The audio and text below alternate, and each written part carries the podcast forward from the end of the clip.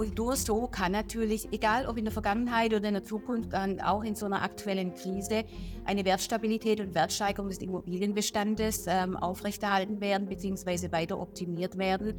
Also ich denke, auf jeden Fall haben wir jetzt erst einmal das Ende der Preisparty, wie du es nennst, ähm, auf jeden Fall erreicht. Momentan ist ein sehr schwieriges Marktumfeld, steigende Zinsen, das Thema steigender Rohstoffpreise. Also sicherlich keine leichte Zeit. Bereitet ihr das als äh, Vorständin der Stinak immer mal wieder schlaflose Nächte?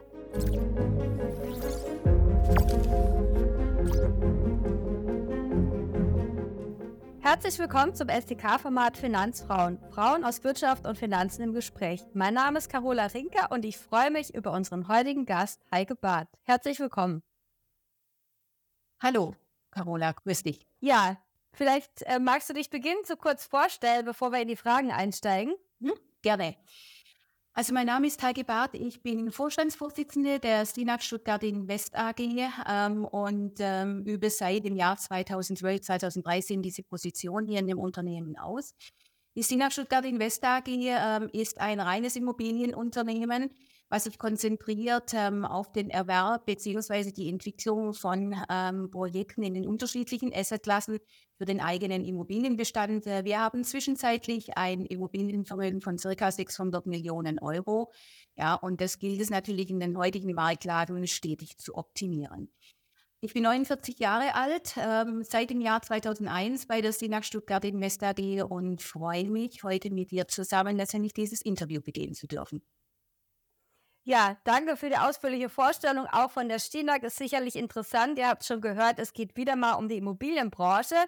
Ähm, wir waren ja vor kurzem, war ich auf der Hauptversammlung bei euch.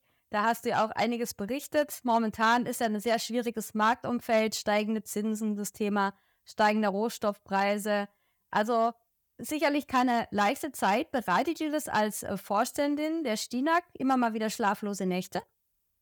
Ja, das Thema schlaflose Nächte, das begleitet einen natürlich schon in gewisser Art und Weise. Was bietet die Zukunft? Ähm, was kommt an nächsten gesetzlichen Änderungen? Wie sieht die Preissituation auf dem Markt aus, wie du gerade erwähnt hast?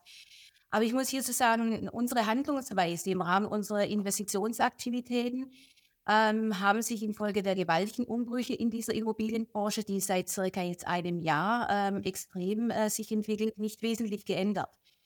Zu unseren unabhängig von Krisen gesetzten Investitionskriterien im Rahmen unserer Strategie zählen natürlich Toplagen, deren mittel- und langfristige Entwicklung, sprich ganz klar die Standortqualität, eine Vollvermietung bzw. eine sehr hohe Vermietungsquote des Objektes, aber auch natürlich eine stabile Mieterstruktur ähm, in finanzieller Sicht, aber auch ähm, ein zukünftig und zukunftsträchtiges Mieterkonzept, eine gute Drittvermehrbarkeit der Immobilie und eine optimale Betriebskostensituation.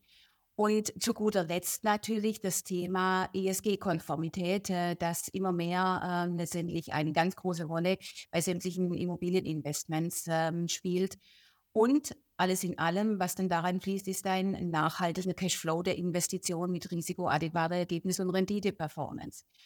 Und nur so kann natürlich, egal ob in der Vergangenheit oder in der Zukunft, dann auch in so einer aktuellen Krise eine Wertstabilität und Wertsteigerung des Immobilienbestandes ähm, aufrechterhalten werden bzw. weiter optimiert werden. Äh, und genau äh, diese Spielregeln haben wir ähm, schon in den vergangenen Jahren, vielen Jahren, Jahrzehnten eingehalten. Ähm, so dass ich sagen muss, es gibt schlaflose Nächte, gar keine Frage, ähm, aber jetzt nicht in der Form, dass ich letztendlich hier eine ganz große Befürchtung für die Zukunft habe, aufgrund dieser Tatsache, wie wir letztendlich auch unsere Investments getätigt haben und tätigen und vor allem, weil wir letztendlich strategisch schon frühzeitig die langfristigen Markttrends ähm, erkennen, ähm, dessen Entwicklung natürlich auch in unsere Investments ähm, Opportunitäten mit einfließen lassen und dementsprechend natürlich auch unseren Immobilienbestand ähm, strategisch und nachhaltig ähm, ausrüsten und ausrichten. Mhm. Man hört ja in der Immobilienbranche immer häufiger den Begriff der Schockstarre und dem Erdbeben, was über die Immobilienbranche kommt. Man liest auch immer mehr über das Thema sinkender oder stagnierender Preise. Wie siehst du das? Haben wir das Ende der Preisparty erreicht und es geht jetzt nach unten?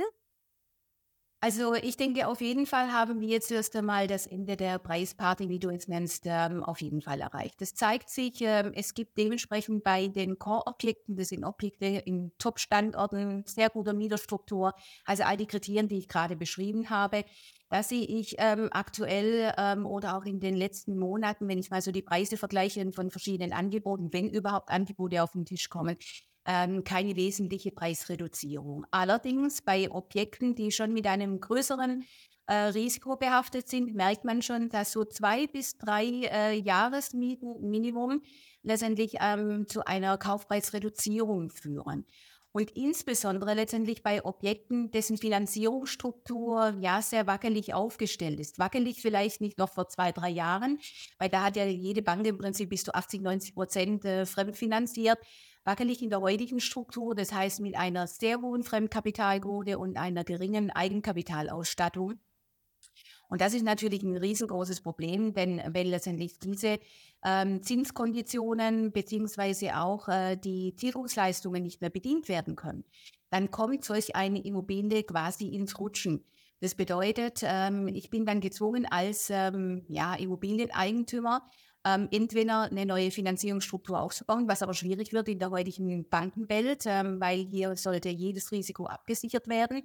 Ähm, zum anderen letztendlich ist es aber auch ähm, extrem schwierig, ähm, solch ein Objekt selbst dann mit Eigenkapital noch auszustatten, weil viele letztendlich ja ihre Objekte speziell mit Fremdkapital ausgestattet haben, wegen der dünneren Eigenkapitalsituation ähm, und Schicht ähm, was dann dazu wieder führt, äh, dass oftmals dann Objekte zum Verkauf anstehen. Ähm, und genau da, letztendlich in dieser Notsituation, ähm, kommt es dann auch dazu, um überhaupt letztendlich die Fremdmittel wieder zurückführen zu können, ähm, dass dann tatsächlich es zu deutlichen Preisabschlägen kommt von derzeit circa zwei bis drei Jahres. Ähm, und wenn ich das mal mit uns vergleichen darf, äh, wir hier bei der Stinak, wir haben natürlich eine ein gutes Eigenkapital-Fremdkapital-Verhältnis. Das heißt, unsere Eigenkapitalquote ähm, liegt äh, bei, sagen wir mal, 65 bis 75 Prozent, was wir in Immobilien ähm, reinstecken sozusagen. Das heißt, äh, Fremdkapitalquote irgendwo zwischen 35 und 45 Prozent. Ähm, und äh, das äh, deutet natürlich darauf hin, dass wir eine sehr stabile Situation hier im Hause haben und das natürlich jetzt uns zugutekommt, weil durch diese Tatsache haben wir natürlich durch diese gute Eigenkapitalsituation auch gegenüber der Bankenwelt ähm, natürlich ein geringeres Risiko. Ähm, und damit letztendlich kommen wir auch nach wie vor noch zu relativ ähm, guten Konditionen. Im Hinblick dazu natürlich noch haben wir frühzeitig auch gewisse Zinsabsicherungen getätigt, sodass diese Problematik bei uns, ähm, und da komme ich wieder zurück auf das Thema schlaflose Nächte, nicht ein getreten ist und auch zu Corona-Zeiten nie eingetreten war. Mhm. Du hast schon angesprochen, das Thema Risiko. Jetzt ist ja dieses, was du auch gesagt hast, das ESG-Nachhaltigkeit, was ja sicherlich bei einigen Immobilien zu notwendigen Investitionen in den nächsten Jahren führen wird durch energetische Sanierungsmaßnahmen. Auf der anderen Seite liest man ja auch, dass immer mehr äh, Neubauten eingestellt werden oder dass das deutlich eingebrochen ist. Kann man überhaupt heutzutage noch ähm, bauen bei den äh, Gegebenheiten? Ja, also es ist äh, sehr schwierig geworden, letztendlich aufgrund äh, der sinkenden Marge äh, noch ähm, so zinsoptimiert bauen zu können und damit letztendlich aber auch die Rendite auf einem gewissen Niveau zu halten. Ähm, als im Jahr 2021 im Rahmen der Corona-Krise es langsam anfing, ähm, beispielsweise die, die Preise zu steigen, ähm, was die Baukosten anbelangen. Da waren ja noch nicht die Zinskonditionen ähm, sozusagen auf dem Höhenflug, sondern es ging da schlicht und einfach um die Baukosten. Haben wir dann ähm, auch hier im Hause entschieden, wir werden jetzt speziell zunächst einmal einsteigen in den Bereich Revitalisierungen, Sanierungen oder Bestandskäufe.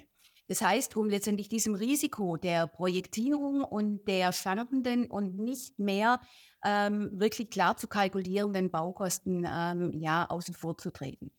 Ähm, wenn ich jetzt die Situation betrachte, so hat sich in den letzten viertelhalben Jahr schon äh, die Baukostensituation ein bisschen gemäßigt durch die Tatsache, dass seit Mitte letzten Jahres, also 2022, jetzt ja zu fortlaufend steigenden Zinskonditionen kam. Und äh, durch diese ohnehin schon geringe Marge, die viele Projektentwickler hatten, ähm, sind die natürlich jetzt peu à peu deshalb weggefallen, weil schlicht und einfach die hohen Baukosten, die Unwägbarkeiten letztendlich, was die äh, Lieferketten anbelangen, ähm, und dann noch hinzukommen die hohen Zinsen, ähm, ließen dementsprechend einfach nicht mehr diese Situation zu, äh, dass man auskömmlich bauen kann. Ähm, und ähm, hier zeigt sich dann wiederum letztendlich die Situation bei den Projektentwicklern, dass sie ähm, in eine Stagnation äh, gefallen sind, sprich aber auch gewisse Objekte ähm, aufgegeben haben. Ähm, und ähm, das äh, führt wiederum dazu, dass natürlich die Kapazitäten letztendlich bei den Bauunternehmen Schritt für Schritt ähm, freier werden und damit die Baukosten natürlich aber auch jetzt wiederum gemäßigter werden. Bis die tatsächlich irgendwann mal dann tatsächlich besser gemäßigt sind, das heißt auf einem gewissen Niveau angelangt sind, gehen sicherlich noch circa ja, ein, eineinhalb Jahre ähm, ins Land. Ähm, aber schon jetzt kann man erkennen, es kommt zu einer gewissen Angemessenheit was man auch als Angemessenheit in den letzten zwei, drei Jahren sagen kann, aber zur gewissen Angemessenheit der Baukosten. Ähm, wir haben, wie gesagt, diese Phase äh, sehr stark damit flankiert, indem wir in Bestandsinvestitionen gegangen sind oder in Revitalisierung von Objekten. Und damit, ähm, denke ich, kann man solch eine Situation ähm, umschiffen. Mhm. Du hast jetzt zweimal den Begriff Revitalisierung verwendet. Was ist da denn der Unterschied zu den normalen Baumaßnahmen? Also eine Revitalisierung, das hatten wir jetzt beispielsweise in zwei Objekten durchgeführt und ähm, führen das gerade auch nochmals in weiteren zwei durch. Wir haben ein Bestandsobjekt ähm, in, in Stuttgart gehabt und äh, in der Citylage. Und dieses Bestandsobjekt haben wir total ausgekernt, ähm, sozusagen bis auf das Skelett äh, der Baukonstruktion ähm, und haben dementsprechend es einfach wieder revitalisiert in Form einer kompletten Sanierung. Das heißt, ähm, es wurde letztendlich die Fassade, ähm, die gesamte Fensterfronten, ähm, es wurde dementsprechend die gesamte Haustechnik und natürlich die gesamte Räumlichkeitsstruktur und die Ausstattung äh, nicht nur die technische Ausstattung, sondern auch die räumliche Ausstattung ähm, ja, neu gebaut sozusagen. Im Prinzip ähm, ist es ähm, wie quasi fast ein Neubau, aber nicht auf diesem extremen Niveau. Das heißt, die Baukonstruktion steht zwar noch, das ist ja auch das Teure heutzutage, auch im Rahmen der Nachhaltigkeits, äh, des Nachhaltigkeitsgedankens. Ähm, und haben uns speziell mit dem Thema räumlicher Ausstattung, technischer Ausstattung ähm, und energetischer Optimierung auseinandergesetzt. Und das ist im Prinzip dieser Unterschied zu einem kompletten Abriss-Neubau.